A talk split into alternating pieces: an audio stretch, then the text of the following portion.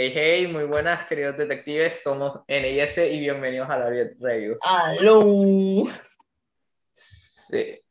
Entonces, pues, eh, sí, es una sorpresa que estemos haciendo un episodio un viernes y no un jueves como acostumbramos, pero por circunstancias que escapan a nuestro control. Llamadas, me gradué. La grabación de la S. Entonces, pues propiamente nos vimos imposibilitados durante toda esta semana para grabar este episodio y verdaderamente lo hemos preparado con mucho esmero. La S lleva como medio mes viéndose esta serie. Literal, no es joda, no es joda, mañana nos vamos a tener Evangelio. Ajá. Entonces, pues propiamente también queríamos agradecerle bastante por el apoyo que ha estado teniendo el podcast. O sea, al menos yo sé que he estado diciendo esto como si fuese una, un disco rayado, todos los benditos episodios, pero es que verdaderamente somos un podcast chiquito que literalmente casi nadie escucha, entonces pues cada reproducción literalmente vale oro. Y pues nada, entonces agradecerles y disculparnos por la demora, pero bueno, pues no es que por grabar un, por grabar un episodio de un podcast de monitas chinas iban a, iban a posponer el grado de todo un colegio, lo cual hubiese, lo cual si hubiese, hubiera, sido gracioso, hubiera sido gracioso. Hubiera sido hubiese, gracioso. hubiese sido gracioso, pero al mismo tiempo hubiese sido demasiado ridículo. Por si, demasiado triste también. Por cierto, sinceramente, desde, desde el fondo de mi alma, me encanta ser alto. Ah, sí, miren, yo estaba usando tacones ayer. Y el N seguía siendo más alto que yo. Pero le podía tocar la cabeza, que era lo importante. Pues sí, verdaderamente sí. Bueno, entonces pues el día de hoy les traemos el cuarto de cinco episodios por nuestro especial primer aniversario de la Reviews, en el cual tomamos nuestros cinco peores episodios, los peores, lo peor de lo peor, y los transformamos en algo que sea medianamente decente o como esperamos que sea en este caso, una joyita. Entonces, pues nada, recordarles que nos sigan nuestras redes sociales. Tenemos nuestra cuenta de Instagram, nos pueden seguir como arroba y allí pueden encontrar nuestro link de Linktree, el cual los va a llevar prácticamente a todos los sitios en los que nos encontramos, pero en especial a nuestro server de Discord. El cual estaba más muerto que mis ganas de existir. Y, el humor negro en 2021. Joder, pero bueno, entonces les recomendamos por favor que se unan. Eh, queremos formar nuestra propia mini comunidad activa, bueno, relativamente activa. Y sinceramente me encantaría, o bueno, nos encantaría que se unieran para que tuviéramos como una conexión mucho más fluida entre creadores de contenido y consumidores de contenido. Pero bueno, ya, ya sin tanta parla, sin tanto hablar paja, pues ya podemos ir empezando con el episodio de esta semana, en el cual hemos decidido remasterizar nuestro episodio de Code Geass y esta vez añadiéndole aún más contenido porque no hicimos porque no hacemos un episodio basado en ocho capítulos de la primera temporada como lo hicimos en octubre, el cual por cierto fue especial de mi cumpleaños, sino que esta vez y en estos momentos lo estamos haciendo de las dos temporadas y esta vez más cargado que un café express. Entonces, pues ya sin nada más que decir y ya sin hablar tanto, podemos proseguir con este episodio. Entonces, Code Geass es un anime de la demografía Seinen del año 2006, el cual recibió su adaptación al manga ese mismo año. Para los que no sepan, Geass es muy similar a Evangelion, yo diría que demasiado, y lo verán más tarde. Y es que ambos comparten muchísimas cosas, entre estas, entre estas que su manga sea una adaptación del anime y no que el anime sea una adaptación del manga. Entonces, pues ya, ya me callo porque llevo hablando como por 10 siglos, entonces ya es un poquito de presencia. En fin. La historia se ambienta en Japón, el cual ha sido construido por el imperio. Conquistado, ay, es que no puede ser un yo te juicio de uva por cada vez que eso se equivoca diciendo el resumen. Nos emborracharíamos a ese punto.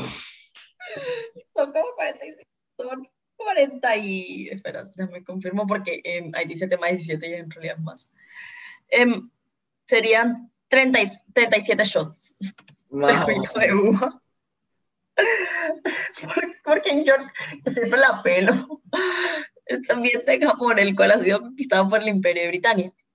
Es ahí cuando conocemos a Lelouch Lamperouche, un chico de 17 años que se encuentra con una misteriosa chica llamada Situ, en medio de una batalla entre el ejército británico y, la, y una resistencia. Esta le otorga un poder llamado Guías, el cual va a utilizar para obtener el trono de Britania. Y bueno, pues ya tras ese magno resumen que la vez se leyó de una forma tan excelsa propiamente. Entonces, pues, propiamente ya podemos empezar con los aspectos positivos. El primero de ellos siendo el bendito opening. Y no estoy hablando de cualquier opening de toda la, de toda la temporada. No, no, no, no, no. Prácticamente yo, siendo sincero, no me fijé ninguno de esos. Yo me estoy refiriendo al magnífico, al magnánimo, al excelente, al hermoso, al precioso, al increíble. Colors de Flow, el primer opening que tuvo este anime y que sinceramente fue la razón por la que lo empecé a ver. Entonces, pues, propiamente no sé qué me gusta más de este opening. Si la cinemática tan épica, si la bendita canción que me encanta, o no sé qué más porque propiamente, no sé, o sea, este opening me saca mi parte sentimental, me pone, me pone a mil, me pone en fuego, me pone potente. Y pues bueno, sinceramente este opening es una pasada, es, una pasada yo porque estoy hablando con español, o sea, es, es genial, es la verdad. Y pues sinceramente, si quieren escuchar un muy buen opening de una excelente banda como lo es Flow, propiamente les recomiendo por siempre Colors, que es un temón. Y bueno, nada, eso es todo lo que tenía que comentar. Ya tuve mi momento fanboy, ¿ok? Entonces, pues, ya no sé si la S tenga que comentar algo con respecto a eso o ya podemos... No, en realidad los openings son joyitos, o sea, me gustan, me gustan todos no sé cuánto había, me gustaron todos, Pero sí entiendo por qué tiene un significado especial para N. Pues sí, más o menos digamos. Espera, LN. La LN. Mames. Elena. Mames. O sea, propiamente para mí este opening es casi tan importante como lo es Monochrome Kiss para la S, en resumidas. Sí. Perdón, estoy cantando en inglés porque esa fue la, la que escuché como 20 veces en Spotify. Black and white, color, monochrome, we met each other. Me la sé también en japonés, pero esa fue la que, la que primero me vino a la mente. Eh, niña, sabemos que canta bonito. Ah, eh, se llama... Me, eh, ese helado no tenía leche en polvo. Momento, pana, pero bueno. Ahora sí, pasemos a vainas más importantes y menos XD en nuestro cronograma del día de hoy. Y ahora pasaremos con lo que es el tema de la evolución de personajes. Esta serie verdaderamente me gusta cómo desarrolla sus personajes como a lo largo y ancho de sus dos temporadas de 24 capítulos cada una. Y pues primero, pues, ¿por qué no hablar del protagonista, del magnánimo protagonista, Lelouch Lamperouche, mejor conocido como Lelouch B. Britannia? Y propiamente decidimos llamar esta parte la, el fin justifica los medios. O sea, siendo 100% sincero, a mí Lelouch me da vibras de la Yagami y es que prácticamente son muy similares. Y pues... ¿Ves por qué había puesto en aspectos neutros? ¿Qué? ¿Ves por qué se han puesto en afectos neutros, estúpido? Madre. Pero... O sea, ahorita lo vamos a, ahorita lo ponemos, ahorita lo menciono, hablamos de eso más, más a profundidad. Sí, sí, sí, sí, sí. Entonces, pues propiamente, mm, entonces, propiamente le pusimos el fin justifica los medios porque eso resume la mentalidad de Lelouch. O sea, Lelouch es, está prácticamente dispuesto a sacrificarlo todo por sus objetivos, los cuales son destruir a Britania para crear un mundo mejor para su querida hermanita Nonali, cosa que sinceramente calienta un poquito mi, mi corazón cada vez que pienso en ello y hace que suelte una lágrima pensando cómo terminó todo, porque al final lo logró, pero mm, al menos no podrá vivir, o bueno, sí pudo vivir para ver cómo terminó todo, pero bueno, olviden, e, olviden eso, no quiero pensar en el show de Resurrection. Y pues propiamente, o sea, Lelouch tuvo un viaje como protagonista muy grande y sinceramente me gusta bastante cómo es que él tiene que tomar decisiones tan difíciles y cómo es que intenta jugar lo mejor que puede con todos los recursos que tiene, o sea, más o menos los momentos más difíciles para el Lelouch son propiamente cuando, propiamente cuando descubre que Susaku es el piloto del Lancelot, o sea, del Nightmare Frame blanco que siempre le, que siempre le molestaba, que siempre le molestaba y siempre le jodía los planes. Cuando se enteró que su padre tenía un guías que era capaz de borrar la memoria, y pues propiamente con la supuesta muerte de Nonali. Y pues esos son retos que Lelouch tuvo que afrontar y los hizo él y los... Traumatizado que el niño. Sí, también. Entonces pues el tipo al final logró, al final logró llevar a cabo todos sus objetivos siempre manteniéndose firme y pues propiamente... Ah, ah ok, otro momento traumático, la muerte de Shirley entonces, pues propiamente es como que me gustó mucho cómo él sobrellevó todo y sobre cómo siempre se nos planteó su filosofía que, que era prácticamente el fin justifica los medios, o sea, voy a matar a, voy a, matar a quien sea por, por el bienestar de mi hermana y por acabar con el reino de Britania, que fue el que me quitó a mi madre y el que terminó por, de, el que terminó por dejar a mi hermana en un, en una silla de ruedas y bueno, hasta el capítulo veintipico de la segunda temporada literalmente ciega. Entonces, pues propiamente... Entonces, propiamente de milagro no se quedó como Nishimiya, pero bueno. O bueno, de milagro, de milagro no le pasó lo mismo que a Nishimiya. No me refiero al bullying, sino a que se quedara solo. Entonces, pues propiamente siento que Lelouch como que tuvo ahí su camino de cómo tuvo que, de, cómo tuvo que afrontarlo todo, pero siempre sin dejar de lado su filosofía, o sea, él jamás tuvo... No. Estoy procesando que está, eh, que ni siquiera si tú tenía actriz de voz. Pues sí. Entonces, pues, propiamente a lo que, propiamente a lo que me refiero es que Lelouch siempre se mantuvo ideal, siempre se mantuvo fiel a sus ideales, jamás, jamás se vendió sus ideales por cumplir sus objetivos, sino que propiamente cumplió sus objetivos basados en sus ideales. El man siempre fue un crack en cuanto a estrategia y el equipo siempre sabía cómo voltear las situaciones. Y propiamente me gusta todo el misticismo que el man creó con respecto a la figura de Cero, o bueno, al menos hasta que se volvió su, su identidad. Entonces, pues propiamente siento... Otro tipo. I don't know my name. Entonces, pues sí, propiamente me gusta cómo es que el tipo va pensando y va analizando todos los problemas del mundo para al final llegar a la conclusión de el imperio de Britania ha generado muchísimo odio en el mundo. Y yo voy a acumular ese odio para que al final la persona que más aprecio en el mundo, que es Susaku, me mate y que así ese odio desaparezca y que pueda y que pueda me está dando razón, me está dando mucha razón, me está dando, me está dando demasiada razón, me está dando demasiada razón, me está dando demasiada razón. ¿Qué? Eh, cuando lleguemos a mi sección entenderás a la que me refiero. Ah, bien. Mm, mm. ¿Por qué eres así? Porque así soy yo. Bueno, pues sí, entonces pues propiamente me gusta cómo Lelouch utiliza su lema de el fin justifica los medios para sentirse como un personaje increíblemente genial, un personaje increíblemente humano que pasa por dilemas dentro de la vida que probablemente cualquier persona pasaría, como lo puede ser la pérdida de un ser querido o la realización de o el o darte cuenta de que alguien está, de que alguien está trabajando en contra tuya, o bueno, de que alguien te traiciona. propiamente, o no sabría decirlo, o no sabría decir cómo.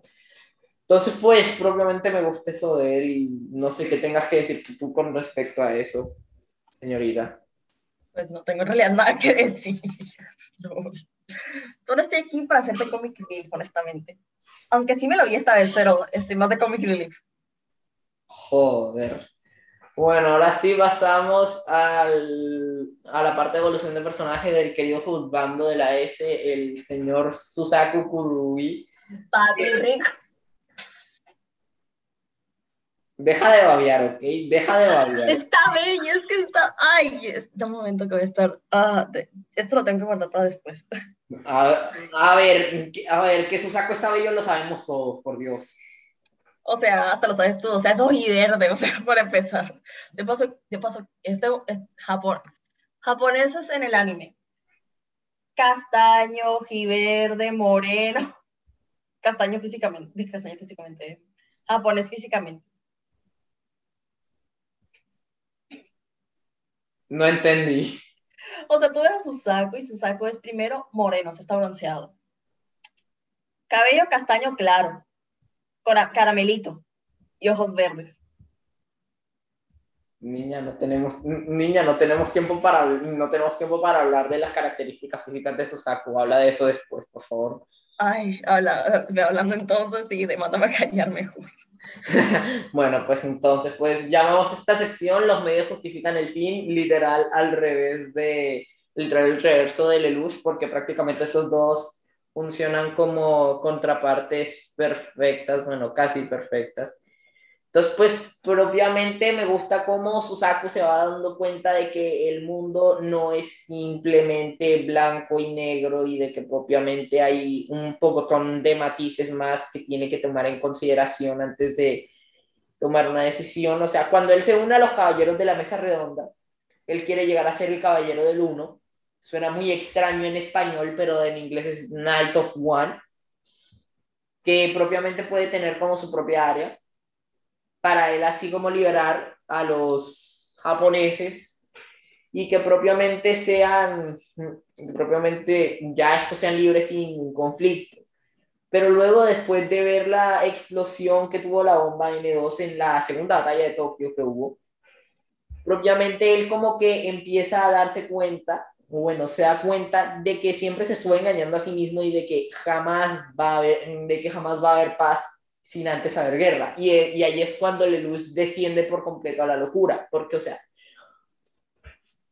dije Leluz, Susaku desciende completamente a la, a la locura. Entonces, ¿qué podemos ver aquí? Susaku intentó negar lo que Lelouch ya sabía de antemano, que el mundo no era tan simple como decir como decir, va a haber paz cuando pare la guerra. Hay un montón de condiciones más que permiten que haya paz. Entre estas, el odio, las relaciones internacionales, las relaciones armamentísticas, los acuerdos económicos, entre muchísimas otras vainas. Entonces, pues, Susaku se había encerrado dentro de su mente de que él no quería ver más guerras, de que él solo quería ver paz y de que no quería estar involucrado en las guerras. Esa también puede ser una de las razones por las cuales Susaku terminó matando a su padre antes de la rendición de Japón en el año 2000, 2010 en el calendario britaniano, no me acuerdo cómo era que se decía eso.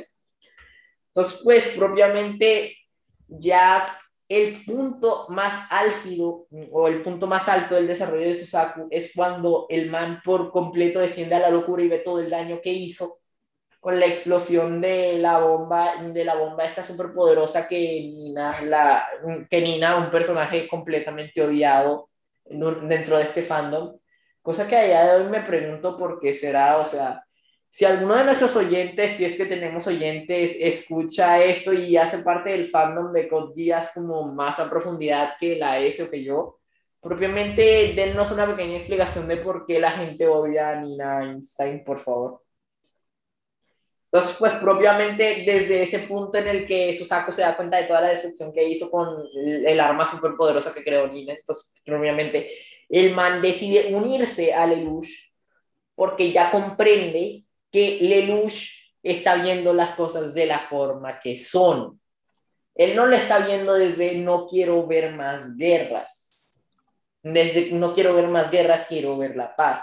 Sino que él está viendo quiero cortar de raíz los causantes de la guerra para que así la guerra termine y haya paz, siendo los causantes de la guerra el odio que existe entre todas las naciones.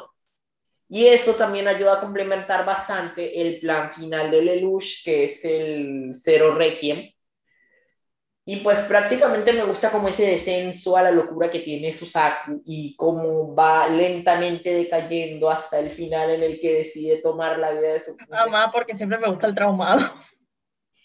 Mames.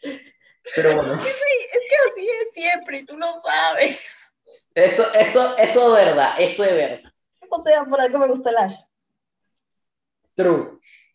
Entonces, pues, propiamente propiamente continuando con la idea que tenía antes, vemos cómo, vemos cómo propiamente Susaku termina colaborando en el plan del Cero Requiem para cumplir su propio objetivo de que, que era parar las guerras y que hubiera paz.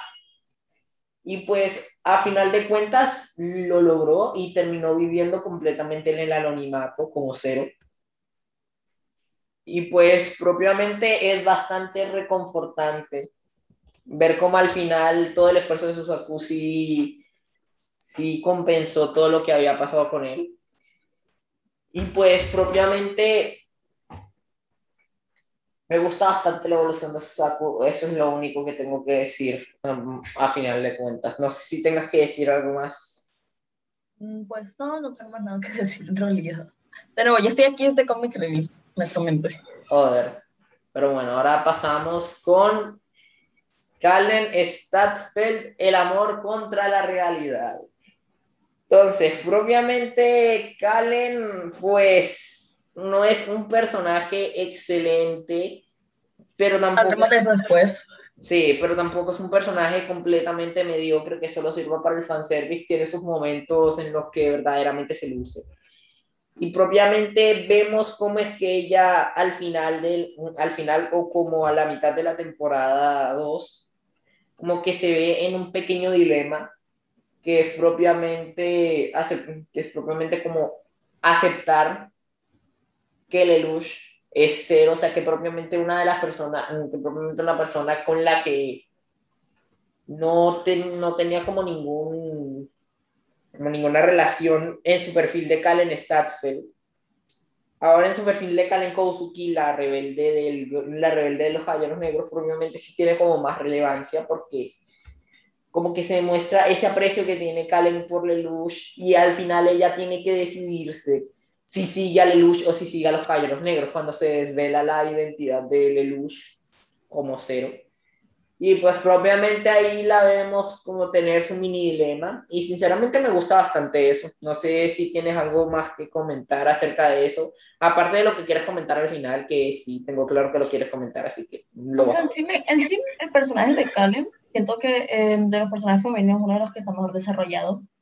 Eh, o sea, porque en sí yo siento, en sí yo siento, esto lo mencionaremos después, pero yo voy diciendo brevemente que los personajes masculinos están mucho mejor desarrollados que los personajes femeninos, pero esto tiene, pero no, es algo que explicaremos después. Pero Karen siento que es uno de los personajes que, de los personajes femeninos, uno de los que, aparte de Nonali, el de los que más le dieron profundidad en esta serie. Sí, eso, eso, eso es muy verdad. O sea, a los que más profundidad le dieron, honestamente, los personajes femeninos eran a las niñitas, a las que ya pasaban de, de adolescentes, pues eh, solo podría decirse que Nonali y Situ. Y Vileta, también Vileta, pero esa, pero esa, eso tengo, esa es otra cosa que tengo que hablar después. Joder, sí. Sí, de esa yo también tengo que hablar después, pero bueno, ya. Ahora sí podemos hablar de Rolo Lampeluch o como yo lo llamaría, o, yo, o como yo lo llamaría Rolo Ayanami, porque prácticamente las similitudes entre este personaje y mi, y mi diosa Rey Ayanami propiamente son bastantes. Yo solo, voy, yo voy incluyendo lentamente las referencias a todo en esta cosa. Exacto, exactamente. Evangelion ha impactado tanto en la cultura popular que se encuentra en todo. Y eso lo tocaremos después. Hasta en la Biblia se encuentra. teorías, Evangelion fue primero que la Biblia. Diosito se, Diosito se inspiró en el trabajo de Hideakiano para escribir la Biblia. Sí, imagínate que veas, imagínate que eso fuera la, que, imagínate que el multiverso fuera que en realidad Diosito solo quería que Evangelion saliera después para que para hacer de cuenta que era original, el, el, era el original. Momento, pana. Momento teorías locas. momento alienígenas ancestrales a lo bien. Sí. Bueno, en fin, dejemos, pero, o sea, em, como ya dije, eso no tenía leche en polvo. Ay, Dios mío, pero bueno, entonces, propiamente, entonces, propiamente el caso de Roland Perush es un personaje introducido en la segunda temporada para, con un señuelo de Nonali, después de los acontecimientos de la primera batalla de Tokio, que propiamente Lelouch terminó perdiendo fue por Susaku, porque el man estaba a modo, me mataste a mi novia, ahora no tengo nada que perder y te mato a ti. Hablaremos después de eso. También. Entonces, pues, entonces, pues propiamente vemos cómo Rolo al final se termina como encariñando por Lelouch y propiamente vemos cómo el tipo empieza a, empieza a tomar como mejor sus decisiones y al final pues el tipo se termina sacrificando por su hermano, entre comillas. Me pareció adorable, honestamente mediador, me pareció adorable es que él le fue a quitar el accesorio de Nonali y fue, o sea, sé que estaba, estaba mintiendo y todo el cuento, pero me parecía más tierno, fue que fue cogérselo, mira, esto es muy, esto es muy, muy femenino para ti, y él, no, tú me lo regalaste, es mío, y yo, oh. yo sé que esto es una mentira, pero, oh. Y sinceramente, ahora que me acuerdo de eso y ahora que mencionamos a Ella, ya la puta madre, ¿por qué? ¿Por qué hice la comparación? Ahora estoy triste. Entonces, pues sí. Ahora me, ahora me deprimí, pero. Pero, pero probablemente. el helado que no tiene leche en polvo. Ay, Dios mío. Entonces, pues propiamente el desarrollo del Rolo Lamperouche es muy similar al de Yenami porque prácticamente son porque prácticamente son como dos seres completamente incapaces de tener sentimientos, pues Rey por razones que me gustaría explicar en el episodio del en el episodio de Evangelion, que por cierto es el siguiente y sale la próxima semana. Y pues Rolo prácticamente porque desde el principio, desde que le dieron su guías, que es medio fallido y todo, porque cada vez que detiene el, cada vez que hace un saguarudo como que el man de como que el man se le detiene el corazón, entonces pues entre más aguarudos haga, pues peor se pone la situación y eso es lo que lo termina matando. Pero el man siempre ha sido un asesino y todo, entonces pues, propiamente a mí, entonces pues propiamente lo que me gusta es como prácticamente la herramienta se humaniza y dejamos de ver simplemente un asesino de sangre fría y vemos más a un chico que ha tenido que sobrevivir toda su vida a situaciones bastante complicadas y que propiamente encontró en Lelouch como una figura de un hermano. Entonces, por eso que yo lo llamo el Nonali, el Nonali pirateado del centro. Es que en realidad se supone, es que en realidad trataron de ser tipo como que, mira, tú nunca tuviste una hermana, sino, eh, este fue tu, tu hermano ahora, o sea, este es tu hermano de toda la vida. Entonces, sí, técnicamente, y pues tenía una personalidad similar. O sea, si lo ves en el, en el aspecto de, ¿cómo se llama esto? Del, ¿cómo se llama? ¿El qué? Si lo ves en el aspecto del engaño, pues básicamente era Nonali. Sí. Entonces, pues, propiamente, propiamente, pues, eso me gusta bastante Rolo, aunque aunque ya, ya continuemos porque me voy a deprimir aquí. Continuemos. Y la idea no es deprimirme. La idea no es deprimirme y que esas vibras de deprimido se las pasen ustedes. Se supone que este podcast está hecho para, para que ustedes pasen un buen tiempo, para que ustedes se la pasen divirtiéndose con nosotros. Y que nosotros les irradiemos buenas vibras. Así que vibras depresivas por la muerte de Rey 2, ábranse a la madre que se vino el N recargado que no se nota que ella estaba haciendo tu pintura del otro día. ¿Qué? ¿Te acuerdas que tú dijiste que la pintura estaba hecha por... ¿Tú te acuerdas que te estaba haciendo una, una pintura que era de... ¿Cómo se llama esa mierda? Eh, Ah, Pablo Pericazo. sí, así ando. El helado. Me estaba haciendo tu pintura, marica. Sí, Pablo Pericazo. Entonces, pues, o sea, algún día, me- algún día tendremos que hacer un episodio de Conociendo a NIS, anécdotas divertidas, parte 1, y probablemente allí contemos algunas anécdotas divertidas que han pasado en, momen- en momentos de llamada entre nosotros. Pero bueno, Momento. Mo eh, tenemos demasiadas cosas. Sobre todo menciona, sobre todo hablando sobre el Cairo. Saludos al Cairo. Ah, sí, sí, sí, sí, sí, true, true, true, true.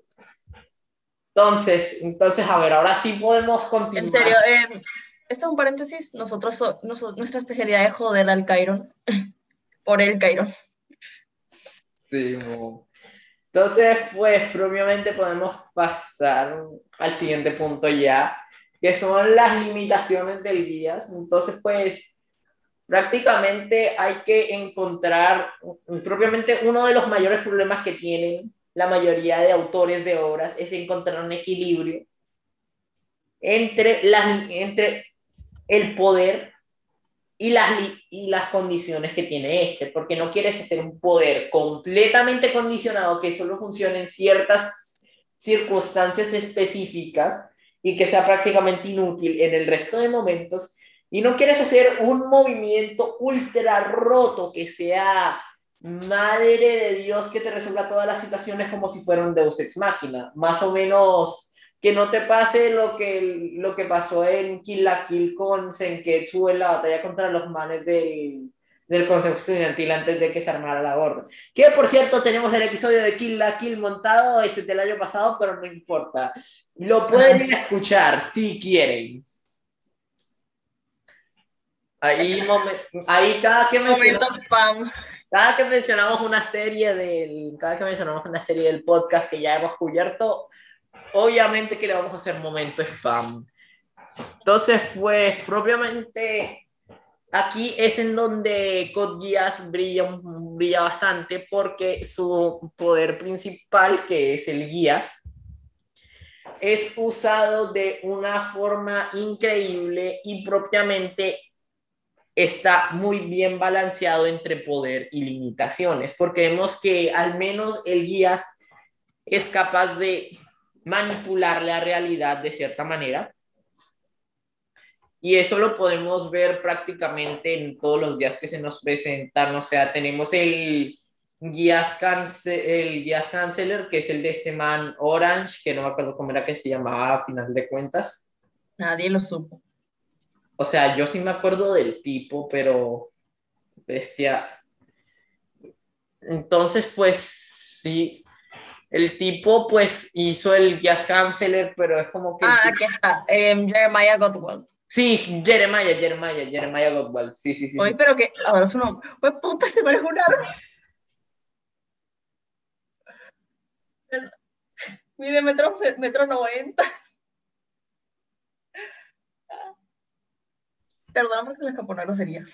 Ah, pues sí, entonces, fu- entonces pues eso también lo podemos ver en el resto de guías, como lo pueden ser el guías de Mao, que es un villano secundario de la primera temporada. Bueno, Uy, es un viejo sabroso. Bueno, sí. Entonces, pues, o sea, Mao llega a ser una, llega a ser un antagonista, un antagonista secundario. Entonces, pues, propiamente vemos cómo es que el man tiene un poder que a expen- tiene un poder que a expensas de la mayoría podría como ser súper roto pero que a fin de cuentas termina siendo súper, in- termina siendo bastante, termina siendo bastante perjudicial para él. Porque, o sea, el man puede escuchar, la puede escuchar los pensamientos de todos. Y propiamente podemos ver que, y podemos ver que eso le incomoda al man. Pero vemos que hay, un pequeño, hay como una pequeña contra a, ese, a esa desventaja, que es el estar con situ, porque prácticamente eso anula todos los pensamientos de la gente. Entonces eso es lo que hace que Mao busque así tú como un loco, cosa que, siendo sinceros, no sé quién lo haría. O sea, yo lo haría. Todos lo haríamos. Exacto. Entonces, pues ya, entonces, pues ya continuando con otros días, propiamente tenemos el de Charles, el guía de Charles y Britannia, que es el padre de Luz, que puede borrar recuerdos, y verdaderamente no, y verdaderamente no me acuerdo si tiene, algún, si tiene algún efecto adverso, porque es un guía que solo vimos en acción como dos veces, que fue cuando le quitaron la vista a Nonali y cuando le borraron los recuerdos a Lelouch al final de la primera temporada. Y esto... Luego tenemos el guías de Marianne, que propiamente es un guías que es como medio inconveniente, pero que a fin de cuentas termina como, que a fin de cuentas termina siendo bastante útil para la trama, para lo que es el tema de la conexión Ragnarok, de lo cual, del cual vamos a hablar después y tiene que ver un poquito con Evangelion, que es propiamente como pasar su conciencia al momento de morir. Y ya y ya propiamente con toda esta introducción que hicimos, podemos hablar de el guías de Lelouch, que sinceramente es increíble. Porque propiamente Lelouch utiliza todo el intelecto que tiene, porque el tipo más o menos es una viga en cuanto a intelecto. Y antes de decir, vámonos aquí a lo loco a, hacer, vámonos aquí a lo loco a controlar a todo el mundo, a decirle como que téngase, vam, téngase, haz esto, haz lo otro. Propiamente el man como que empieza a probar su poder, a ver todas las limitaciones que tiene para ver cómo puede trabajar en ello. Y pues propiamente eso es lo que hace que el guía se sienta tan sobre, se sienta tan overpowered a veces, se sienta tan OP a veces, pero es verdaderamente la habilidad de Lelouch en controlar ese poder que tanto se esmeró en perfeccionar. Y pues propiamente le salió bastante bien porque el tipo, porque le dio como una ventaja estratégica sobre todos sus oponentes, como por ejemplo cuando utilizó el guías en su saco y le ordenó que viviera o cuando se estaban enfrentando a Mao y el equipo le contó la estrategia que tenía, que tenía Susaku y utilizó el guía en sí mismo para olvidarla, para que así Mao no pudiera leerle la memoria porque no la tenía y así que pudieran ejecutar su plan de una forma apropiada. Entonces, pues propiamente vemos que el guía es un poder muy bien balanceado entre habilidad, entre todo el tema de poder y todo el tema de limitaciones. Entonces, pues, propiamente a mí me gusta bastante cómo está ejecutado. Y pues, propiamente, ya creo que podríamos continuar con la parte de comic reliefs, que sinceramente en esta serie como que hay full comic reliefs que son bastante interesantes y que ayudan a destrabar la trama en momentos bastante puntuales como lo pueden ser algunos miembros de los Caballeros Negros, como propiamente, como propiamente lo puede ser a este man, el de la bandana roja, no Ogi, pero el otro, que es como medio bastante más divertido. Entonces, pues, propiamente es mucho más, es como, bueno, Tamaki se llama el man entonces, pues propiamente eso como que ayuda a descargar bastante ciertas situaciones porque el tipo es bastante espontáneo y bastante como relajado, entonces pues contrasta con toda la seriedad que existe. También tenemos a la gente del Consejo Estudiantil, esto, la presidenta es un despelote completo, y pues propiamente el amigo de Luz también y el resto de asistentes también. Creo que hasta Nina a veces funciona como comic relief, aunque propiamente la tipa deja oliendo el salón del consejo estudiantil oliendo a pescado cada vez que piensa en Eufemia, en resumidas cuentas. Guiño, guiño. Entonces, pues propiamente Sí, el los comic reliefs de esta serie son bastante divertidos y me gusta bastante cómo están metidos. Entonces, pues no sé, señorita S, que tenga que comentar usted. Pues no tengo nada, la verdad. Joder. Pero bueno, entonces, lo siguiente que podemos mencionar sobre esta serie positivamente es la estrategia, que es prácticamente la espina dorsal de todo este, de toda esta serie. Y vemos cómo se le da un gran enfoque al ajedrez. Y más, y, y más específicamente al rey en el ajedrez.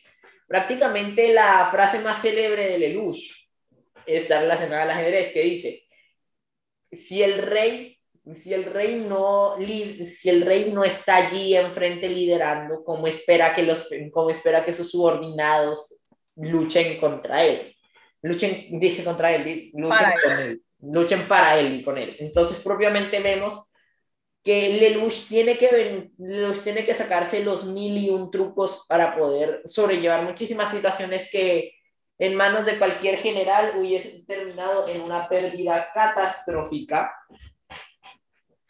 y sinceramente, un ejemplo bastante grande es la primera batalla que tienen, la primera batalla que existe entre los britanianos y, y los que en un futuro serían los caballeros negros, en los que Lelouch, que se va atrapado en todo el conflicto, propiamente toma el mando de la unidad rebelde de los 11 o de los japoneses y prácticamente destroza a todos los, prácticamente destroza a las unidades britanianas.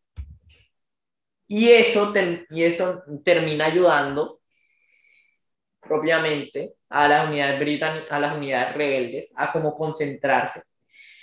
Y después de aquello, propiamente es que ya saco y pues, o sea, y pues todo se echa al fardo. Y es que propiamente Lelouch sabe llevar su serie de una forma increíble con todas sus estrategias.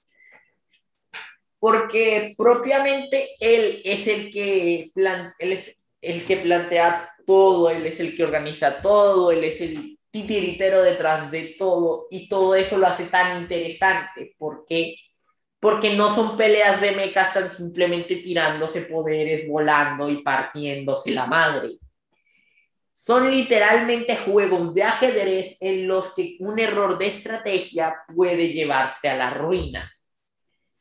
Y propiamente vemos las capacidades de liderazgo y de estrategia que tiene Lelouch si lo comparamos con, con coroneles, con coroneles que son, resultan ser sus hermanastros, como lo pueden ser Cornelia. Cornelia es una de las mejores combatientes y mejores estrategas que puede existir que ha podido existir en el imperio de Britania.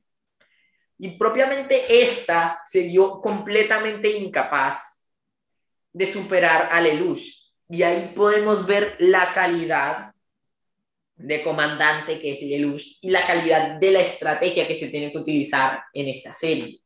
En esta serie tú no puedes ir a lo random, tú tienes que pensarte toda tu estrategia, tú tienes que ir paso por paso si algo puede salir bien, si algo puede salir mal. Aquí aplicas la ley de Murphy, si algo puede, si algo puede salir mal, saldrá mal. Eh, más o menos, y también, tiene, y también literalmente tienes que tener la mente de Magnus Carlsen o de Hikaru Nakamura para poder, mejor dicho, sobresalir en esta bendita serie. Entonces, pues sí, la estrategia está muy bien planteada. No sé qué tengas que decir con respecto a eso. Bien. Entonces, pues, propiamente, ahora podemos pasar al punto de cero y los caballeros negros. ¿Por qué decidimos incluir el punto de cero y los caballeros negros en, dentro de los aspectos positivos? Por todo lo que representa. Prácticamente cero prácticamente cero representa la rebeldía, representa la posición ante el régimen. Y propiamente se siente como un líder que consigue tanto apoyo que al final termina relativamente siendo exitoso, a pesar de que a pesar de que todo el escuadrón de los caballeros negros como que se, le, se voltea al final para cooperar contra, con los rebeldes britanianos que están en contra de Lush. Entonces, pues propiamente, siendo 100% sincero, la figura de Cero me encanta todo el terror que le inspira a Britannia el hecho de Cero, el hecho de la existencia de Cero, pues es bastante, bastante increíble. Y pues propiamente los Caballeros Negros son el resultado del terror que genera Cero. La imagen de los Caballeros Negros es la imagen de unos rebeldes con una excelente capacidad.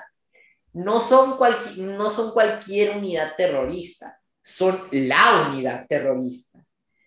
Entonces, pues propiamente es, pues propiamente eso ayuda bastante también al, también a Lelouch como personaje porque fue capaz de crear el terror de los, de los britanianos solamente con su figura y eso, es y eso es de recalcar bastante.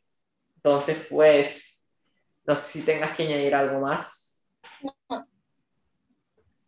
Y pues bueno, ahora sí pasemos a la relevancia de los secundarios, que, nos, que te dejaré comentar primero porque siento que me estoy robando demasiado el No, no, tú tranquilo. Joder, bueno.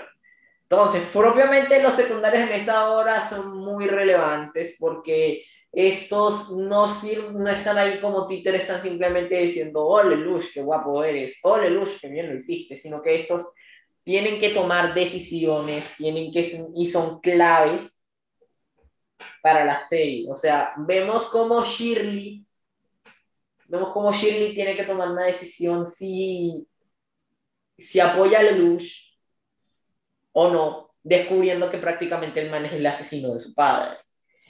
Vemos cómo los caballeros negros tienen que tomar una decisión si siguen a Lelouch o no tras descubrir de que el man era cero. En y pues muchos otros, muchos otros secundarios, como por ejemplo el caso de Dileta, que al final se termina enamorando de un japonés, siendo ella una britaniana. Y ella tiene que tomar la decisión si se deja guiar por sus sentimientos o si, se de, o, si, o, si, o si simplemente sigue órdenes. Entonces, pues, me gusta que los secundarios no estén allí como marionetas, y que no se muevan y de que están, simplemente sean como aduladores de los protagonistas, sino que los secundarios tengan relevancia y tomen acción dentro de la serie. Entonces, no sé si tienes algo más que comentar o algo que añadir.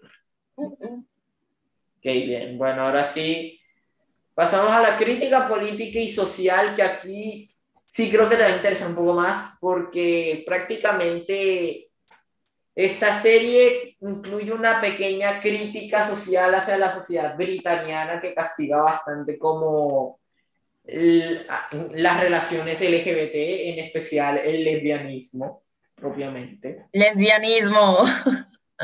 Entonces, pues, propiamente esto se ve como medio implícito, o sea, esto no es observación mía propia, prácticamente yo casi que ni me di cuenta, entonces, pues, esto lo vi en YouTube y me pareció muy interesante, que es que prácticamente vemos cómo la sociedad britaniana castiga full fuerte a las lesbianas y esto lo podemos ver en un episodio que podría ser considerado, no sé si, no sé un poco relleno o un episodio un poco más cómico como para descargar la trama.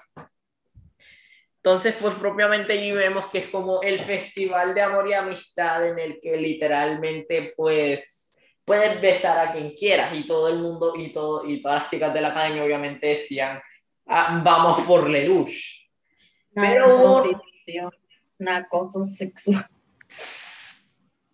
Pero hubo una, una chica que había dicho que la presidenta le parecía bonita y que le gustaría besarla. Entonces, pues recibió un sutil, un sutil rechazo social que no fue tan sutil. Entonces, pues, una sutil homofobia. Exacto. Entonces, pues propiamente allí vemos como en Code prácticamente 15 años antes, o bueno, 13, 14, 15 años antes de que la serie se pusiera en momento LGBT en el que, en el que la crítica no está contenta si el personaje es si el personaje pertenece a una comunidad, no pertenece, hasta que el personaje pertenezca a una comunidad LGBT o sea de alguna etnia que no sea la etnia blanca propiamente. Exacto, eh, estamos en un, uh, odio decirlo así porque o sea, suena, suena, muy extraño decirlo así porque, ajá, pero no hay manera de decirlo. Estamos en una sociedad eh, que promociona la supremacía blanca y una sociedad heteropatriarcal. Joder, dijo la palabra con S. Vivo en la sociedad. Ah. O sea, pero esa frase, esa frase el Joker se la copió a Herman. Él dijo, vivo en una sociedad machista, ¿saben por qué? Porque los hombres, porque los hombres no se afeitan. Y eso está bien, pero las mujeres no. Ok, ok. Bueno, en fin, eh, el caso es que, pues, en sí, o sea, mira, si lo tienes que pensarlo, por algo existe el chiste, el estereotipo y el chiste de straight white male, que es como que, ponle tú que si eres una, una mujer afroamericana, lesbiana, te jodiste. Te jodiste. Ay, encima cisgénero. Eh, porque si eres un hombre trans tampoco se puede. Esto, bueno, ok. Patar, patar los huevos a Lene, que es todo. Ok, a la, okay a, la, a la madre que a la madre que pueda decir que Twitter no piensa, Twitter no piensa lo mismo, pero bueno, ya eso es, eso es vaina irrelevante. Entonces, otra cosa que... es muy tóxico, honestamente. Ah, mm, bueno, pues sí, propiamente sí. O sea, mira, sinceramente, eh, Twitter, a ver, te voy a decir la verdad, eh, WhatsApp es la comunidad más pacífica de las redes sociales.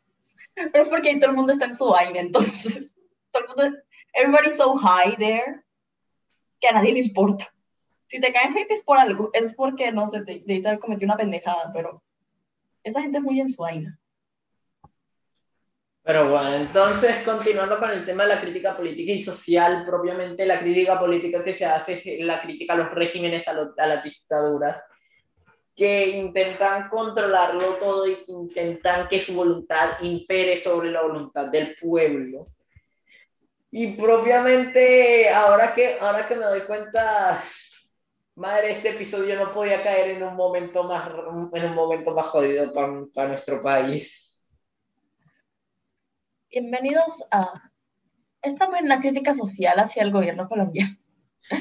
Bienvenidos a Vivimos en Latinoamérica. This is America. Es que literalmente, cuando dice, si viene en This is America, literalmente es porque dicen que porque Estados Unidos se llama así mismo América. Literalmente aplica, todo, aplica toda América, menos Canadá. Eso es verdad. O sea, a, día de hoy no he escuchado un, sobre un tiroteo en Canadá. Momentos sí. Sí he escuchado, sí he escuchado de que se roban minerales en, eh, en Colombia, en Latinoamérica, eso sí me he enterado. De resto no sé más nada. Pero bueno. Bueno, continúa con tu fun fact. Resulta que Canadá, sí, Canadá está todo, está todo pacífico hasta que, ajá, que pues, sobre, salvo por los minerales que se roban. Y los indígenas. También, o sea. O sea, pero bueno, ya. o sea, te, digo, de todo, de todo pero, pero Canadá está bastante avanzado en bastantes cosas. Servicio a la salud cartita, eh, también, es, también es gratuita, manejo, buen control de armas, eh, ajá, Gayland. Sí, eso sí, eso sí es verdad, eso sí es verdad. Pero bueno, ahora sí podemos proseguir, ahora sí podemos proseguir ya después de nuestra mini charla política ahí. Y pues propiamente la crítica política se hace al imperio de Britania que es referencia a Estados Unidos, o bueno, lo que le gustaría ser Estados Unidos, Y pues... Britania, obviamente viene, viene de, viene de Gran Bretaña, honestamente. Sí, pero, o bueno, sí, propiamente sí, eso también podría contar. O sea, viene de Gran Bretaña y pues se, sobreentiende que es Gran Bretaña porque en sí se habla de que existe un Estados Unidos, que no, no es Estados Unidos de Japón como se proclaman el un Estados Unidos serio. Pero en sí, Britania tiene más semejanzas con Estados Unidos que con Gran Bretaña. Salvo por la monarquía. Eso es verdad. Entonces, pues, propia, entonces, pues propiamente, pues sí, la crítica, la crítica política hacia los regímenes y la libertad de la gente, pues propiamente está muy ahí. Y eso es algo que le da como un plus bastante grande a la, a la vaina. Y pues propiamente, no sé, a mí me gusta. A mí me agrada esa crítica, esa crítica política y social. Porque está potente. Y a mí me gustan las vainas potentes, ¿ok? Yo pescado. Que no ¿Es en serio? Di, di, la palabra, di la palabra. ¿A qué te refieres? No te entendí. ¿Te acuerdas de, de la carpeta de matemáticas? No mames. Ay, ya, ya te entendí. Bueno. Mierda, mi teléfono se cayó. bueno, ahora sí me voy a preparar para decir la palabra. ¡Cochinos! Gracias, gracias. Buenas noches, buenas noches. Eh, besos se los dejo la Easy. Ojalá que conmigo vos eres buen que, que acabas de. tenías cule voz de baretera, lo bien. Hola, soy Trizzy la zorra.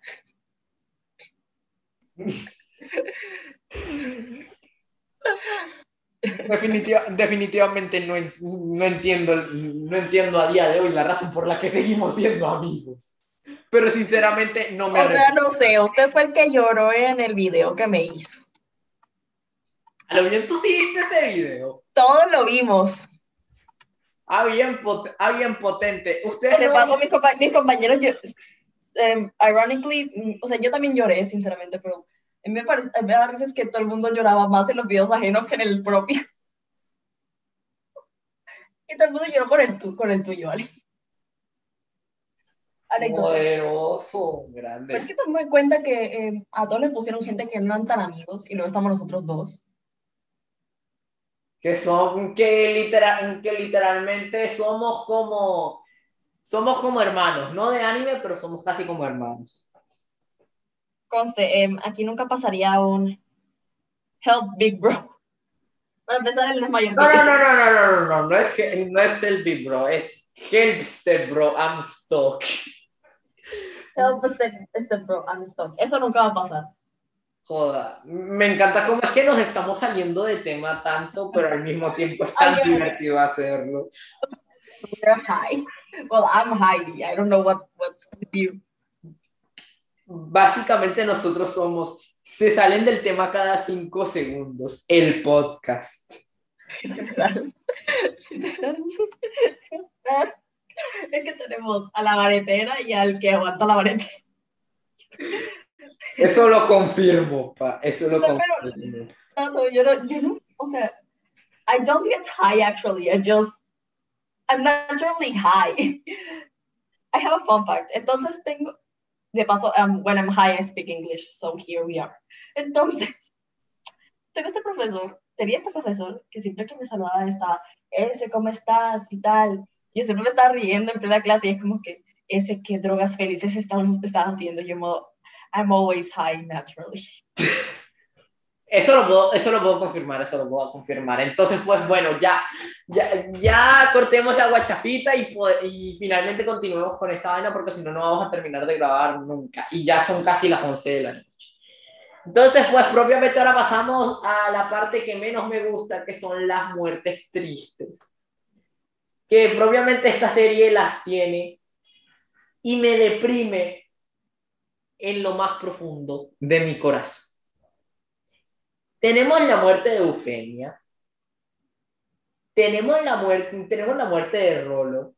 Tenemos la muerte de Shirley. La muerte de Shirley. La muerte de Shirley me pegó feo, en realidad, la verdad. Sí. Fue las que más feo me pegó. Sí. Tenemos también la muerte de. Tenemos también la muerte de. Ah, sí. Ya mencioné la muerte de Rolo, ¿cierto? Bien, bien, excelente. Y pues de último tenemos la muerte pues del propio Lelouch, que propiamente la S no le alcanzó a ver, pero cuando yo la vi hace un año y como dos meses propiamente, digamos que ese día casi que me toca tomarme un, casi que me toca tomarme un pedialite porque me estaba deshidratando de las lágrimas. Entonces, pues propiamente lo que me gusta de las muertes tristes es que tienen una carga muy importante para la historia. O sea, la muerte de Shirley sirve como un punto de inflexión para los, sirve como un punto de inflexión para tanto para Lelouch como para Susaku. Para Susaku le confirma que Lelouch había recuperado sus, sus recuerdos y creyó que la había matado a Shirley. Para Lelouch prácticamente es prácticamente se quedó como que ¿cómo pude permitir que pasó esto? La muerte de Eufemia fue literalmente lo que hizo que Susaku entrara en modo, en modo ira contra, contra este cero y propiamente le permitió a Lelouch continuar con la rebelión de continuar con la rebelión de los de los 11 y propiamente o sea a pesar de que duela porque duele obviamente pues propiamente es una muerte que benefició mucho a la trama y otra cosa, y pues la muerte de Rolo fue un, fue un impacto muy similar en Lelouch al que tuvo la muerte de Shirley. Y pues propiamente la muerte de Lelouch fue la que más impacto tuvo, pues le dolió a Nonali porque ella al final se dio cuenta de que todo lo, todo lo que había hecho Lelouch lo había hecho por ella y que lo había juzgado de una forma errónea todo el tiempo. Y después de, y pues también le pegó full duro a le pegó full duro a Kalen y a todo a Kalen en específico porque vio como prácticamente la figura de Cero terminaba por acabar al hombre que ya amó y pues también tuvo un efecto en la sociedad porque todo el odio que se había porque todo el odio que se había concentrado en Lelouch había desaparecido como él lo había planeado en el Cero Requiem y pues nada me gusta eso. No sé qué tengas que comentar tú con respecto a eso. Te voy a llorar. Y ni siquiera vi la muerte más triste. Hello. Entonces, pues. Una buena racha, no vuelta a decir, no vuelta a decir los nombres.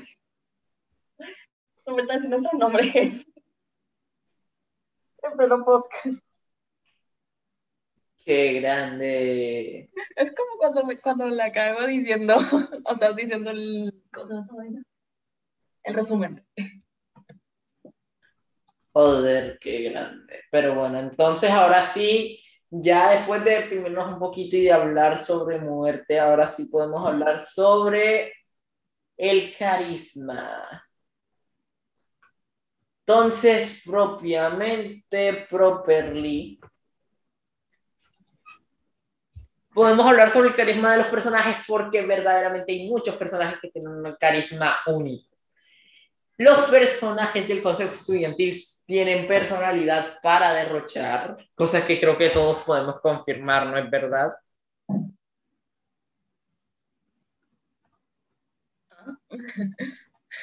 Lo siento, me distraje, me distraje. Entonces, pues, propiamente, entonces, pues propiamente vemos que Lelouch también tiene como su cierto carisma y su cierto swag que lo hace ser tan fachero. Y pues propiamente también Susaku tiene esas auras de soft boy que luego se puede convertir, que luego se puede convertir en un boy en cinco segundos. Niña, cálmate. o sea, ya te estoy viendo mentalmente. Cálmate, cálmate, cálmate, tranquila. Tómate un vaso de agua. deja las manos, manos arriba, manos arriba. No, estoy, no estoy haciendo el auto delicioso ahora mismo. Todo aclarar. Te voy a aclarar. Porque somos tan pendejos. Ah, no lo sé. Entonces, pues, hay muchísimos personajes con carisma. Este man, este man, el carismático del grupo, el carismático de los el carismático de los caballeros negros, Kalen tiene su carisma, si tú llegas a ser adorable y llega a ser adorable hasta el punto que termina siendo un poco erótico. Vileta, pues, es Vileta. Y pues el resto de personajes también tienen como su pequeña dosis de, de carisma. Y pues no sé qué quiere, no sé qué quiera comentar usted, señora niña pana.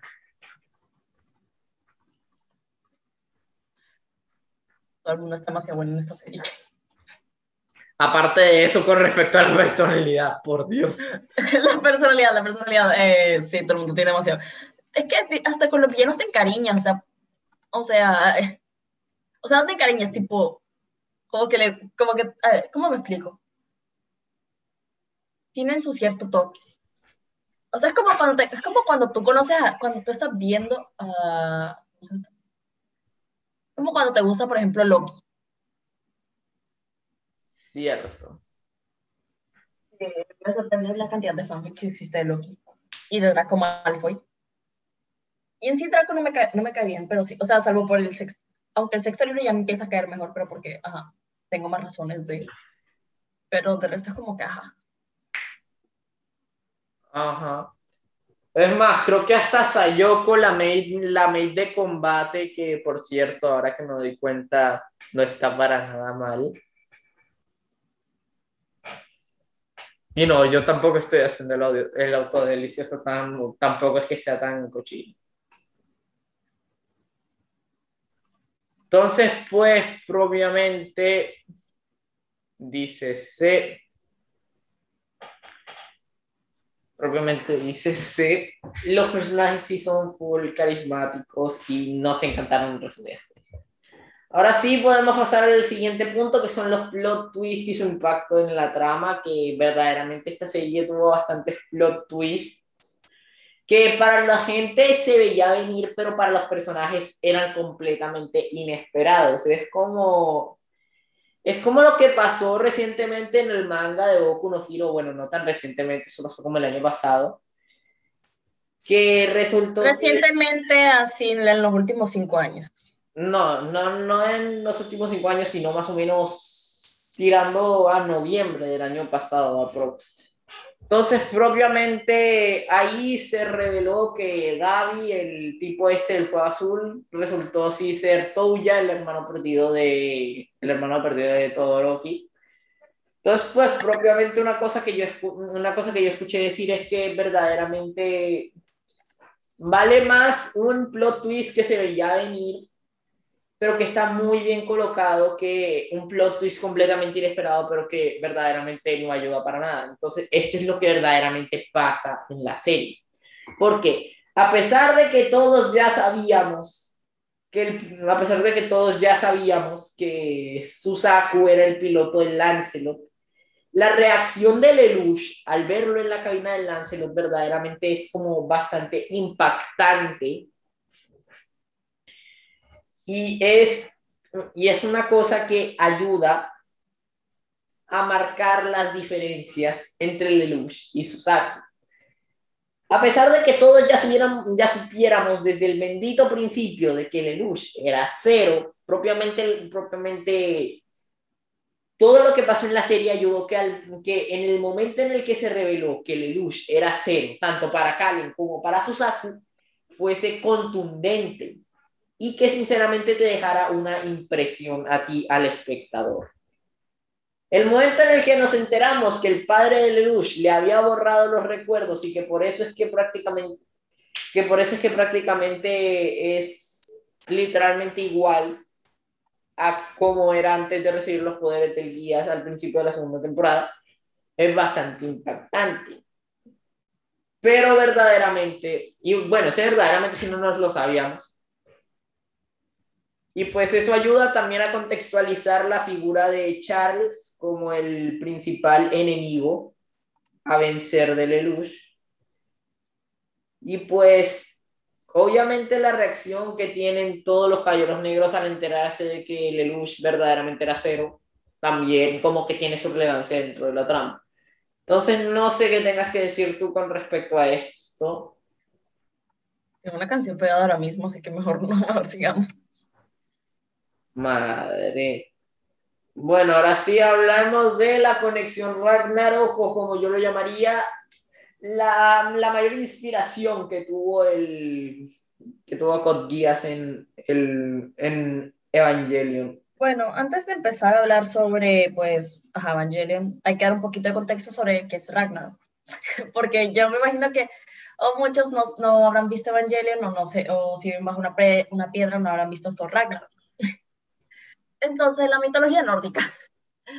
Hubo un evento que, que estuvo, tampoco estoy muy familiarizada porque yo no tampoco he leído mucho de la mitología nórdica, pero de todas formas conozco un poco el contexto, que es el cual fue la destrucción de, bueno, al menos, al menos si te metes en el, por, el, por ese lado, eh, fue la destrucción de Asgard.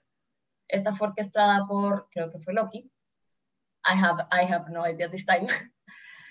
pues, ajá, fue básicamente, el Ragnarok se habla de una destrucción prácticamente. Ya busco exactamente qué rayos es. O sea, más o menos para contextualizarlos dentro de la serie, la conexión Ragnarok era... Acá está, acá está, ya la encontré. La mitología, fuente Wikipedia.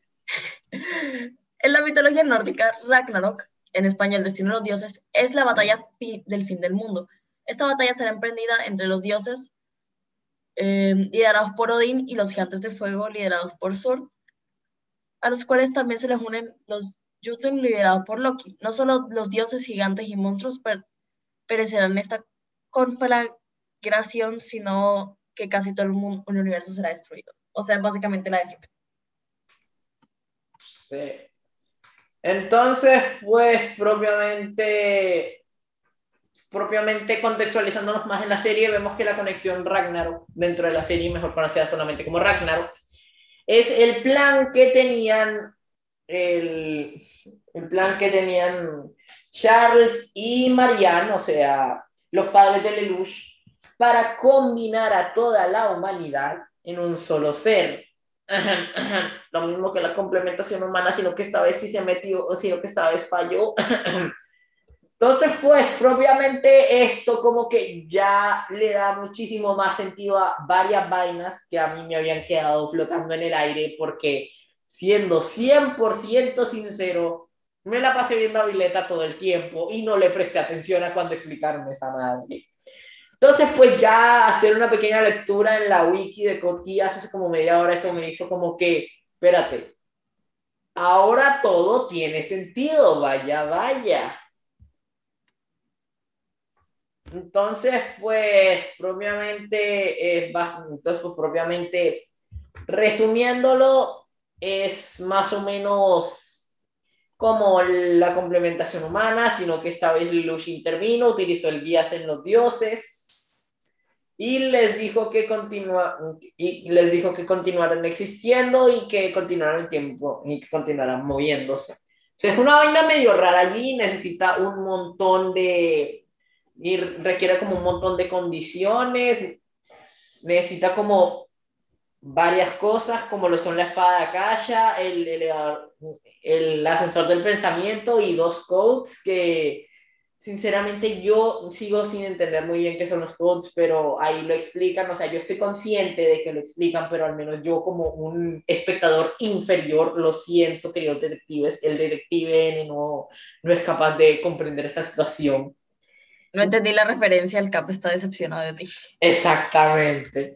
Entonces, pues propiamente, la meta de esto es modificar la conciencia, es eh, forzar a la unión de las conciencias humanas en un solo ser para detener las guerras. O sea, prácticamente lo mismo que la complementación humana, sino que esta vez Lelouch tuvo un poquito más de voz de Shinji y propiamente logró detenerlo a tiempo. Y pues propiamente eso causó todo lo que veríamos después. Y propiamente lo que me gusta de esto es que ayuda a atar varios cabos sueltos que me habían quedado y pues propiamente lo pusimos allí porque sinceramente a mí me emocionó por fin haber entendido un poquito mejor.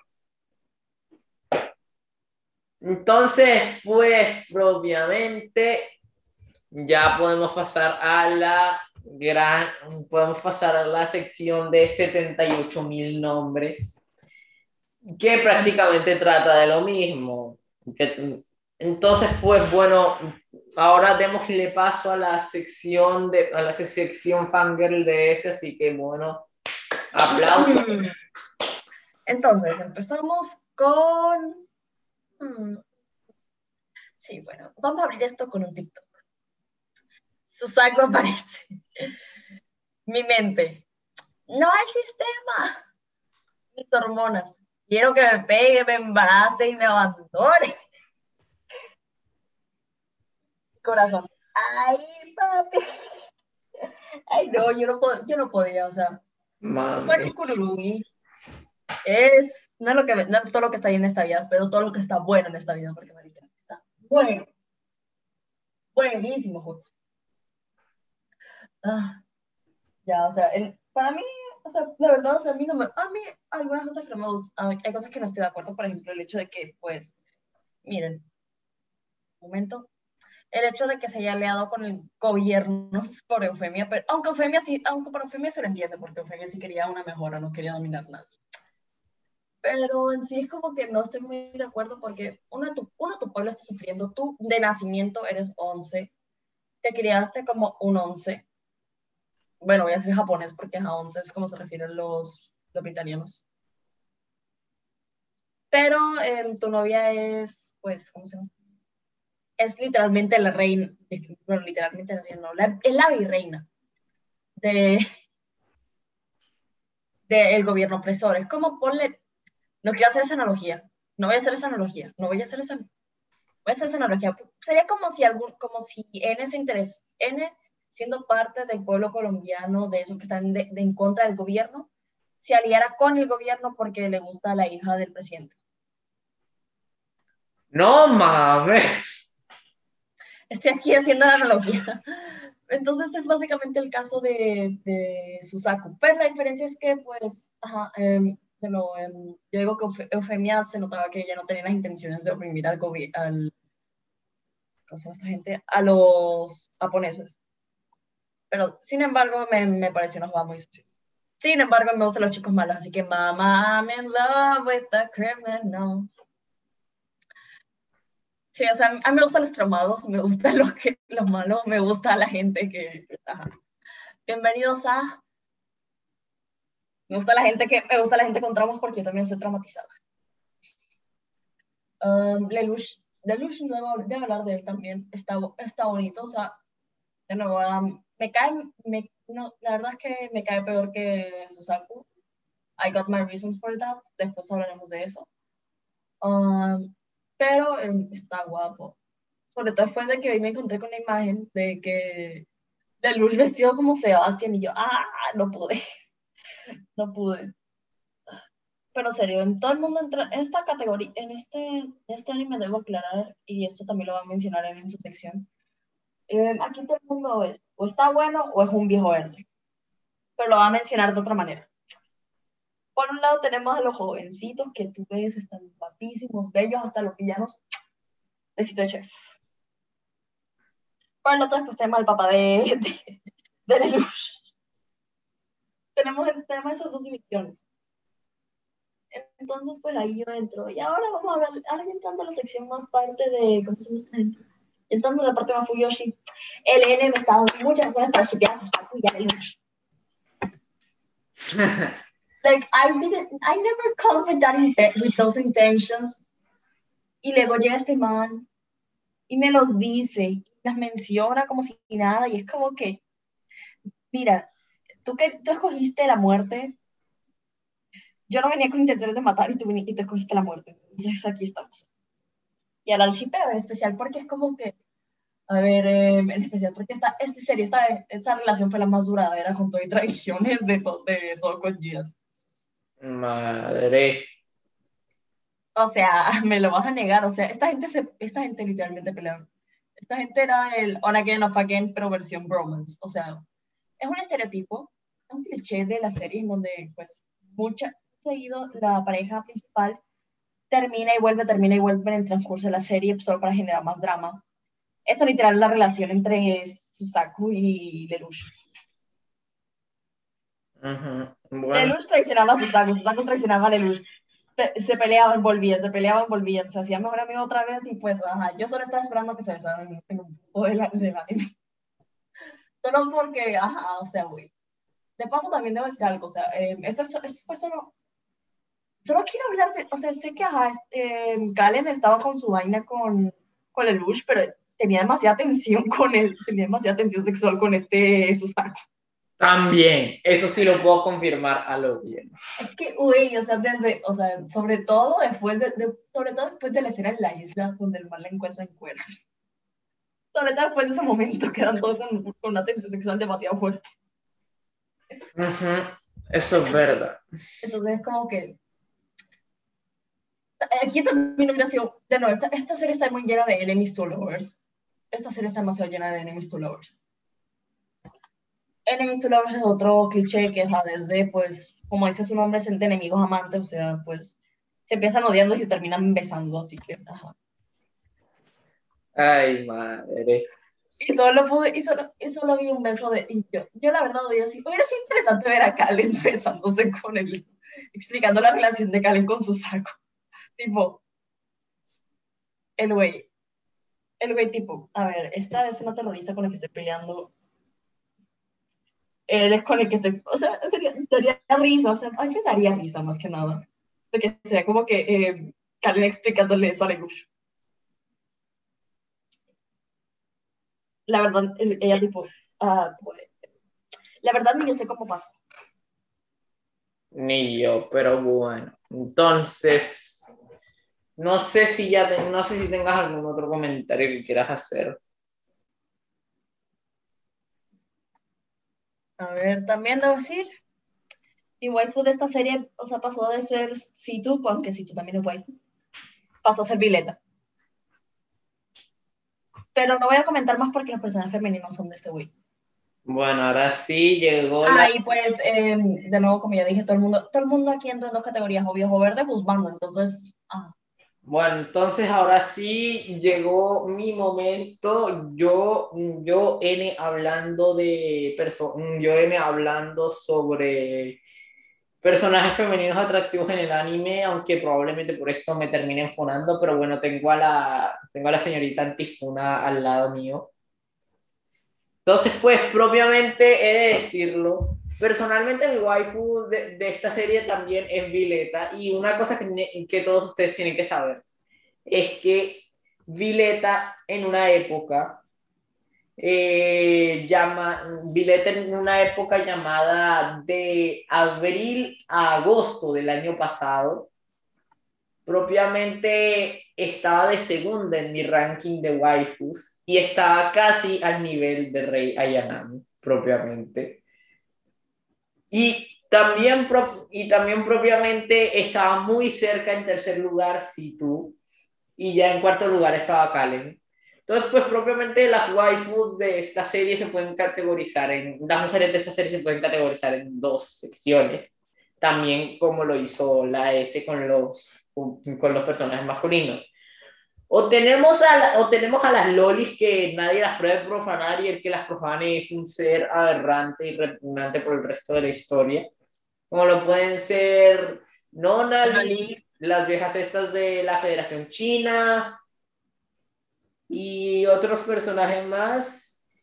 Y pues luego, y pues luego tenemos a las, a las mujeres de entre, de entre 17 y de entre 17 a 35 años, que prácticamente se ven mejor que cualquier supermodelo que pueda pensar en estos momentos. O sea, no me gustan tanto los supermodelos, sinceramente. A menos que eh, preferimos las asiáticas. Exactamente. En este, en este barrio se prefieren a las asiáticas. Eh, el N porque eh, otaku, yo porque K-pop.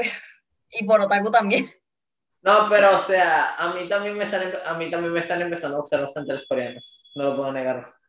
Sí, eh, es dato curioso, una vez me fue a mandar un, un, un reel de, de, una, de una idol de K-pop y yo modo, esta vieja, esta vieja es mi bias de, de este grupo. Shout out a Nancy de Momoland. She's pretty, she's beautiful, gorgeous. Ok, potente. Entonces, pues, propia, entonces, pues, propiamente nada, eso era lo único que tenía que comentar Entonces, pues listo, ya ahora sí, tras como una bendita hora de parla y, y un poco de retraso y, y locura de noches de... Me voy a tragar mi helado hoy. No mames. Hoy no quiero dormir. No tengo ganas de dormir. Ok, bueno, entonces, bueno, entonces continuemos. Bueno, procediendo, procediendo, pensamos con aspectos neutros. Lelouch, a veces, a veces inmamable y mezcla, y siempre mezcla de, a veces inmamable siempre mezcla de juzbandos y Shota de ese. Ah, es que... Yo todavía no entiendo lo de Shota, sinceramente. Shota es por este, ¿cómo se llama? Eh, Shota es por Ciel Phantom Hive. Ah, mames. Sí, tiene sentido. Sí, entonces, em, como mencioné, es que la lucha a veces me cae mal. O sea, es como cuando estoy. Es, que, mira, yo adoro, yo adoro Death Note, ya quedó fuera de mi top 3, pero yo adoro Death Note. Em, y pues pasa. Es me pasa el mismo caso de Light Yagami hay veces en las que me cae bien y hay veces donde se me hace inmamable, o sea, hay veces en las que no lo quiero lejos. Sin embargo, es inevitable decir que el man no se parece a muchos de mis personajes, ya mis juzbandos, la verdad, o sea, tiene demasiada vibra, o sea, de este es caso, son tres casos específicos me da vibras a, a L, a L me da vibras a Sebastián y me da vibras a Ciel. Aunque ahora que lo menciono también este N, me da vibras a Light. Entonces, y Light no es feo, así que también voy a decir que es cubano mío. Entonces, como que. Espérate, que, espérate, que ¿quién te parece a qué? Que Light me parece bonito, ¿ya? No, por eso, pero escuché, pero escuché mi nombre. Pero, pero N hizo la similitud y yo no, y yo no tenía Light de juzgando, pero está bonito, así que ya que. Oh, bien, listo, listo, listo, bacán, bacán. Entonces, entonces pensando, con, pensando en esto, eh, pensando en esto, Lelouch, con razón, o sea, tengo razones, porque a veces, la, porque tengo por un lado los dos juzgandos que yo creo que no pueden hacer nada malo, que son, o sea, sí pueden hacer algo malo, pero, ajá, no pueden hacer nada que yo, que, que puedan hacer que odie, salvo, ajá, morir, L. y pues, por el otro lado, tenemos a los otros dos que sí me caen mal, o sea, aunque sí, sí él me cae mal de vez en cuando, no siempre. Pero toma en cuenta que si él tiene 12 años, 13, Así que sigue siendo un niño, un, carajito. Entonces, si me, si me molesta, se justifica que es un carajo. Eh, like solo me fastidia y ya está. No, qué pues, potente. Y pues sí, o sea, la lucha a veces se me hace molesto y otra. De hecho, prefiero leer. a Maki, todo el mundo mejora en la temporada, salvo por eufemia, pero eso es por otra razón. todo el mundo mejora todo el mundo mejora en temporada 2. Lelouch se me hace menos inmamable. Luz temporada 2 es menos inmamable que luz temporada 1. Y su saco temporada 2. Esta, no estábamos hablando de su saco. En fin, sigamos mejor.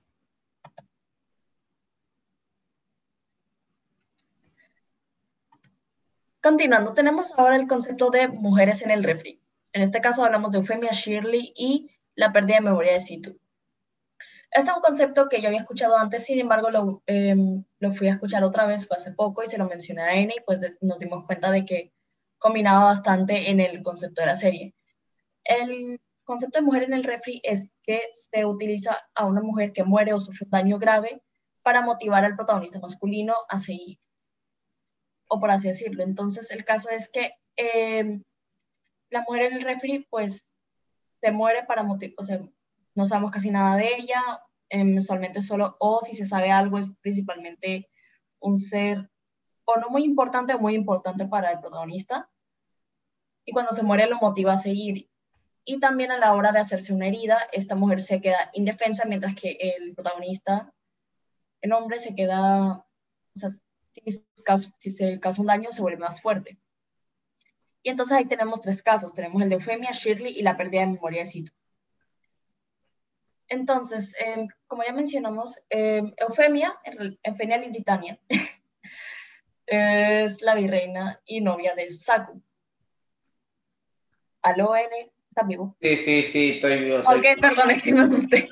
Me asusté como, te, como O sea, te estoy, o sea, te estoy escuchando porque no te quiero... No, no hay problema, solo es que me queda, te quedaste en silencio y creí que eso te fue la luz. No, no, no, no, no, yo te estoy... Yo, yo te estoy aquí escuchando, yo te estoy aquí escuchando, es que te quiero dejar hablar porque siento que no te he dejado hablar. Bueno, entonces, en el caso de Eufemia tenemos que... Eufemia, no, de, los tres personajes que yo, o sea, es el segundo personaje más complejo de esa lista. Por una parte tenemos a... Tenemos Eufemia. Ella está toda chill, feliz con su vida y pues, ajá, em, se empie- le empieza a gustar su saco, empieza a ver la situación que están pasando los 11 y decidió, bueno, vamos a darle, vamos a darle a la República de Japón, ¿por por qué no hacerlo? Y se lo proponen y todo va bien, todo bien bonito. Sin embargo, por cuestiones y porque se llama en Lelouch cagándola con sus guías, eh, pues termina matando a, a Eufemia, que de paso es su hermana. Entonces también... Hermanastra, ¿eh? Hermanastra. hermanastra, así que también le deja medio el trauma también a él, no solo a Susaku. Y pues con esto, Susaku se ve motivado a, se ve motivado a matar a, a Zero, cosa que en realidad sí hace, ahora que me doy cuenta. Se ve muy, se ve muy motivado a matar a Zero para vengar su muerte. Em, de- como ya dije, Eufemia lo que sabemos es ajá, hermana de, voy a nombrarlo es, Virreina, hermana de, hermana de Lelouch, medio hermana, hermanastra de Lelouch, medio hermana en realidad Bueno, sí. o- el eslabón débil, de, el eslabón débil entre sus hermanos, por así decirlo. Sí. Y ya no sé más nada de ella. No sé si porque no haya prestado atención o porque, se, o porque, se, o porque es así, pero eso es todo lo que sé de ella. Eh, tenemos- sí, no te, sí, no, no te perdiste nada más. No. Luego tenemos el caso de Shirley, segunda temporada. Pues entonces, Shirley en realidad también es como. Shirley, de nuevo, yo tampoco sé mucho de ella, solo sé que su papá es una persona muy importante y que está enamorada de Lelouch. Ay, que está en el equipo de natación. Y eso lo muy bien. Y eso Muy importante, claro, muy importante. Muy importante que esté en el equipo de natación. Claro que no es un dato para hacer fanservice. Literal. O sea, y eso es, de nuevo, y ella está ahí, está ahí para hacer fanservice. De hecho, voy a aprovechar este punto para también hacer varias, varias cuestiones con respecto a los personajes femeninos de esta serie, pero en realidad este mejor lo voy a hacer en otro punto que también tiene como que mucho que ver. Ujú, Ajá, eso No sabemos más, y de nuevo, yo no sé más nada de ella. Y no creo que me haya perdido mucho. Sí, no te perdiste mucho. Sí, entonces, eh, literalmente, a Shirley, o sea, Shirley solo estaba ahí para hacer una motivación para que Lelouch se empezara a quebrar. Porque, de nuevo, la primera vez que le pasa algo a Shirley, eh, la está, está utilizando los magos para hacerlo quebrar a él. Y luego, cuando se muere Shirley, solo este empieza a tener más motivación y más fuerza para ayudarlo. También, también Nonali, en parte, también es como motivación de, es una motivación para, para Zero, para Slash Lelouch, pero al menos, pero no Nani tiene más importancia. O sea, el dato curioso, las, las lolis tienen más importancia que los personajes femeninos que suponen que también pelean, cosa que vamos a hablar después. Tiene más impacto que eso, y entonces como que... Ajá. Sí, Y luego, tenemos, y luego tenemos el último caso, que es el de Situ, que de paso es el caso de que eh, el protagonista masculino se hiere y se vuelve más fuerte, mientras que, el mientras que la, la mujer se, se hiere y, no vuelve a ser- y ya no vuelve a ser tan útil. sí, Entonces- lo puedo. Entonces, si tú, es el, si tú eres el mejor, si tú junto con Violeta eras uno de los mejores personajes femeninos, de los mejores personajes femeninos mayores de 13 años, Exacto. de esta serie, porque eh, tenemos que eh, tenemos que si tú pues la que le da el poder a Lelouch. También se vuelve bastante cercana a él y, una, y ellos se vuelven confidentes mutuos. ¿Qué pasa? En un punto, si tú pierdes la memoria y no vuelves y se vuelven y pasa a ser esta, esta bruja interesante que tú tienes que tú tienes ganas de saber más, a ser literalmente una sirvienta sumisa. Confirmo, o sea, al final no, al final no termina siendo sirvienta sumisa, sino que termina también siendo una parte importante de Zero Requiem y eso luego lo terminamos viendo en, en la parte de, de la parte de la película de Lelouch of the Resurrection, pero nadie habla de Lelouch of the Resurrection. Entonces, pues, sí, ya puedes continuar. Entonces, pues, en el, al menos en el, que ya estamos hablando desde solo las temporadas 1 y 2, eh, ella se vuelve, ella se vuelve por así decir, entre comillas, inservible, porque también entiendo que algunas cosas que sí ayuda, pero es como que en los últimos episodios no se vuelve no es tan relevante como en los primeros, como las primeras temporadas. Entonces, como que, ah. Pues, pues sí, verdaderamente sí. Pues entonces, esa es la cuestión con respecto a los, al menos con esos tres personajes, porque em, de nuevo las cuestiones con los personajes femeninos en God después lo, lo, hablaremos en otro punto. Pero en una nota más alegre, las referencias. Joder. Esto va a empezar hablando N porque pues él entendió sus referencias de cómo se me está. No, ya prácticamente yo di todas mis benditas referencias, o sea, ya di las referencias a Evangelion que eran necesarias porque ya si daba más como que nos quedaremos sin contenido para el próximo episodio. En fin, eh, hablando de, hablamos de pero es que yo las referencias que yo tenía de esta cosa era, como decía, Death Note y de, y de Kuroshitsui. Death Note tenemos como varias, tengo, no me acuerdo cuál es la razón exacta. Ah, sí, ya, me, ya entendí, ya entendí por qué, pero no. Lelouch y Susaku. Los juegos de estrategia. Sí, los juegos de estrategia era por eso. El hecho de que se va rompiendo el protagonista hasta convertirse en, hasta convertirse bueno, en un terrorista o en un genocida. Ahí está. Luego, eh, para que digas tú. Y por la parte de Kuroshitsuji tenemos básicamente el inicio de la trama. Tenemos a esta persona que se ve en peligro, por aquella razón también desea venganza, se encuentra con este ser místico, bueno, no se, se encuentra, se encuentra, la lo invoca porque no me acuerdo exactamente cómo fue que pasó, que se encontró con Situ. Le da un poder, el cual le queda la marca del trato en el ojo, y este poder lo ayuda para, poder, para lograr grandes cosas y las, conseguir venganza.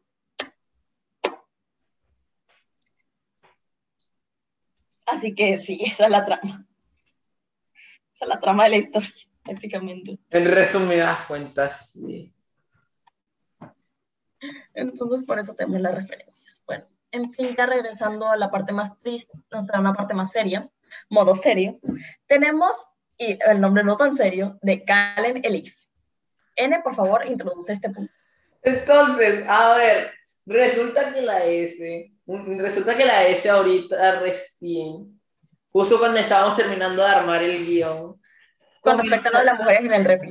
Sí, comentó que literalmente Kalen, a pesar de ser una mujer muy fuerte, verdaderamente a la vieja siempre la secuestraban. Entonces, pues yo hice la correlación con una de las novelas turcas más odiadas por los jóvenes y más amadas por las amas de, por las amas de casa y las abuelas en Colombia, la querida Elif. Para los que no, para los que no la conozcan, Elif es una serie turca súper cliché en la que literalmente a la peladita como que la secuestran cada cinco segundos y es medio molesto. Pero pues no, creo que no podemos hacer absolutamente nada. En fin, como ya dije, eh, dije que voy a utilizar este punto para hablar más cosas a profundidad. Como, se, como ya mencioné, eh, en sí, yo no, en sí creo que del equipo de los Caballeros Negros está solo ella y otra y una pelea azul, que no me acuerdo. Ah, ok, una de, las, una de las cuatro, una de las cuatro espadas. Sí, sí, sí, sí, sí, una de las cuatro espadas. Entonces, ahí podemos ver que la una no me acuerdo ni el nombre. Y de la otra tenemos a Kalen, que en realidad solo estaba ahí para el fanservice, porque sí, o sea, ella, ella literalmente, capítulo 1, temporada 2, traje de coneja, Playboy, y le iban a, y le iban a manosear a un viejo verde, o sea, solo estaba para eso. Estaba para el fan. Siguiente, em, siguiente secuestro, eh, la morra la secuestro literalmente estaba en un corsé que le resaltaba la pechonalidad y la secuestraron otra vez. Y literalmente llegaba un viejo, no un viejo verde, pero llegaba alguien mayor, tipo, mm, pero te puedo tocar el cuerpo. Y yo, ay, no, marica. Se me hacía muy incómodo de ver, honestamente. Eh, porque, de nuevo, o sea, Kalen, o sea, yo sé que la Luz tenía todo su cuento de estrategia y tenía también su poder, pero Kalen literalmente era, un, era una terrorista ya experimentada. Y la seguían secuestrando.